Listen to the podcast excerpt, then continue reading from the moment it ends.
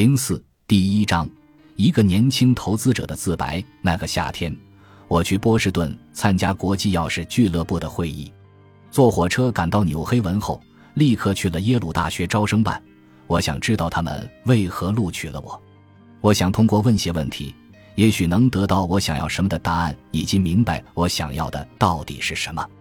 耶鲁大学招生办主任找出我的文件夹，问：“你啥意思？”看。你以第一名的成绩毕业，很多科目都是一百分，你的平均成绩几乎是一百分。是的，可那是在德莫普利斯呀！我的老天！我当时想，那些人认为我很聪明，他们觉得我有两下子。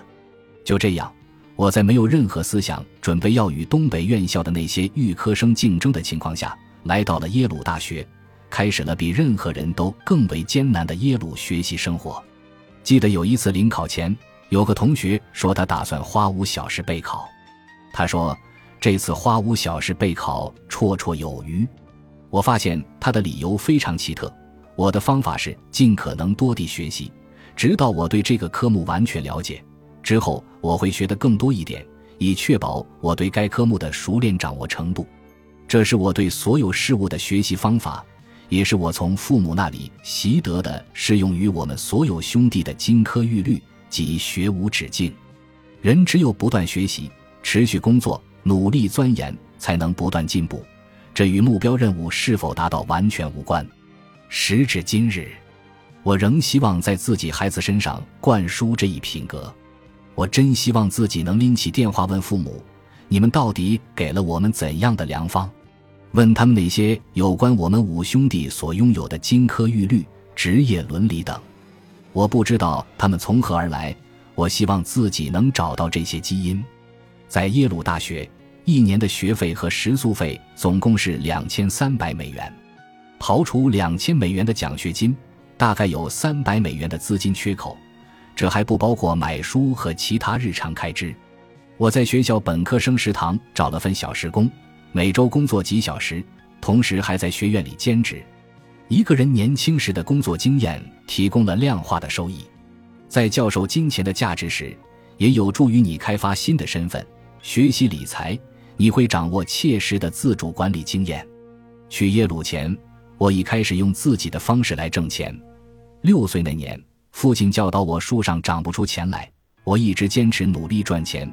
最终用自己挣的钱买了副棒球手套。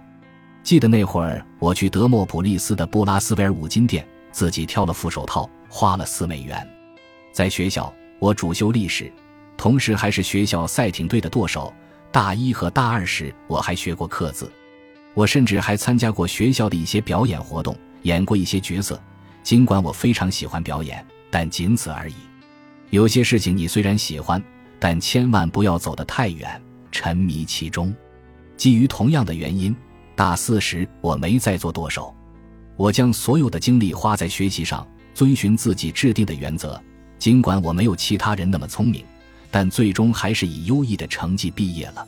就像很多人刚毕业时茫然失措那样，我完全不知道自己接下来要干什么。我先后收到哈佛商学院、哈佛法学院和耶鲁法学院的录取通知书。当然，我还花了不少功夫申请了医学院，并在到底何去何从上花费了不少精力与热忱。不过，我最想做的就是旅游。孩提时代，我非常喜欢狄更斯的《匹克威克外传》，书中匹克威克俱乐部里的绅士们和他们的流浪冒险精神，可能对日后我实现环球旅行产生了一些影响。我很有自知之明，虽然只有二十一岁，但明白一切终将过去。从南部乡村亚拉巴马到离家千里之外高雅的康涅狄格常春藤学校，耶鲁大学已成为我教育背景中最卓越的一部分。它开阔了我的视野，令我受益良多。正如吉卜林在《英国国旗》中所写的：“他们对英国的了解只有英格兰知道。”在耶鲁时，我常常感觉和周围很多人有些格格不入，因为他们当中的很多人都出国旅行过。我的激情在于能一直了解和更多的看世界。记得十六岁那年，我曾向女友珍妮特·科利表示过这种热望。我已经十六岁了，我哀叹道：“可我哪儿都没去过。对此，珍妮特也只能表示同情。她说：“我十六岁了，但我去过很多地方。我去过伯明翰，去过莫比尔港，去过蒙哥马利、塔斯卡卢萨。出于开阔视野的冲动，临毕业时，我申请了很多国外大学的奖学金。当一些大公司来耶鲁大学举行校园招聘会时，我已经收到了一份由耶鲁大学授予的学术奖学金。”去牛津大学巴里奥学院学习哲学、政治和经济学，这是我出国的好机会。他还提供了一个额外的为期两年的附带福利，即我可以推迟决定最终的选择。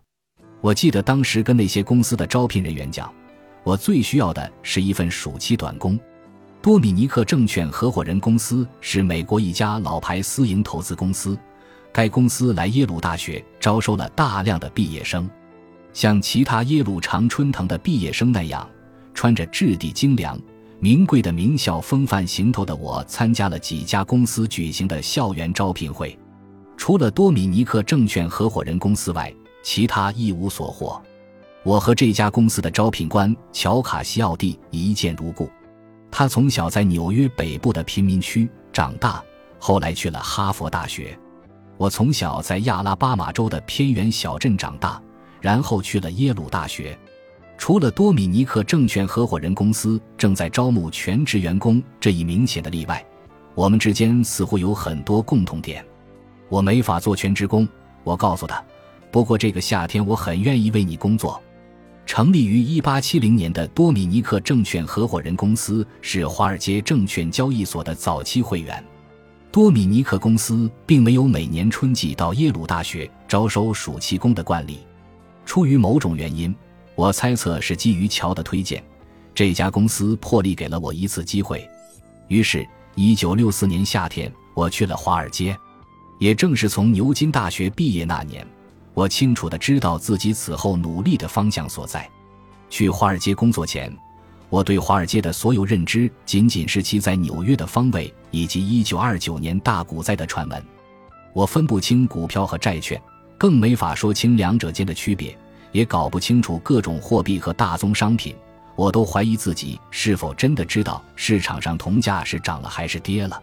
在多米尼克证券合伙人公司实习的第一个夏天，我的主要工作是在研发部接听经纪人的电话，回答一些问题，比如通用汽车公司是否派息，如果是，支付多少。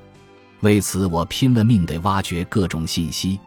我还曾在交易柜台实习过，在那个被称为市场的地方，有大量未在纽约证券交易所上市的公司股票在交易，即在登陆纳斯达克前几天，在场外交易市场买卖股票。我因此对市场如何在交易的基础上准确运转有了更多了解。记得公司的高级合伙人曾问我是哪个学校毕业的，我答耶鲁。他说：“很好。”我们这儿不需要太多哈佛或者普林斯顿的人，我正好借此机会向他讨教要不要再去商学院深造。他告诉我，他们不会教你任何有用的东西。你在这里卖空几手大豆，对市场的了解远比你浪费两年时间去学习要多得多。那是个热血沸腾的夏天，我对世界的了解在某种程度上是前所未有的。突然间，我对历史和当前事件的研究超越了对理论的练习，这些研究更有实用性。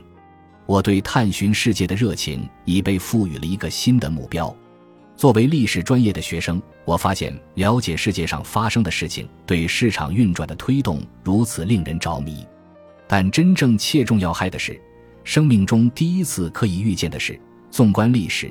一些世界大事件的发生，往往是受市场驱动所致。我了解到，万事万物之间均有关联。如治理革命，不仅会影响当地铜价、电价和房价，同时会波及所有物价。世界各地每个人都会深受影响，包括在托莱多的房主。这让我深深明白：如果你能看清楚治理革命即将来临，你就会拥有更好的生活。那个夏天，我发现了自己的未来。华尔街是个人们愿意付钱让我去印证自己探索方向的地方。如果我做对了，他们付的钱更多。在华尔街，做所有我喜欢的事情均有回报。连续两个夏天在多米尼克证券合伙人公司的工作，很快让我明白，牛津大学毕业后，我不会去法学院，亦不会去商学院，我会尽快回到华尔街去工作。本集播放完毕，感谢您的收听，喜欢请订阅加关注，主页有更多精彩内容。